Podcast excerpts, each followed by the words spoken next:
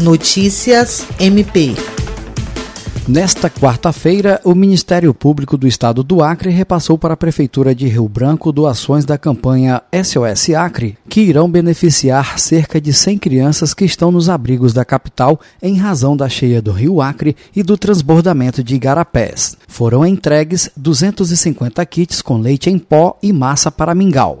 Uma parte dos alimentos vai atender as crianças que estão no parque de exposições e a outra será destinada para aqueles que estão abrigados em escolas. O promotor de justiça Dyson Teles esteve no parque de exposições para fazer a entrega, acompanhado da advogada Gracileide Bacelar, representante da Associação dos Advogados do Brasil, no Acre, entidade parceira do MPAC na ação humanitária. O promotor declarou que foi feita uma visita na semana passada e foram detectadas algumas demandas, dentre as principais, a alimentação das crianças. E o MPAC vai atender não apenas as crianças que estão nesse abrigo, como também aquelas que estão nas escolas espalhadas pela cidade.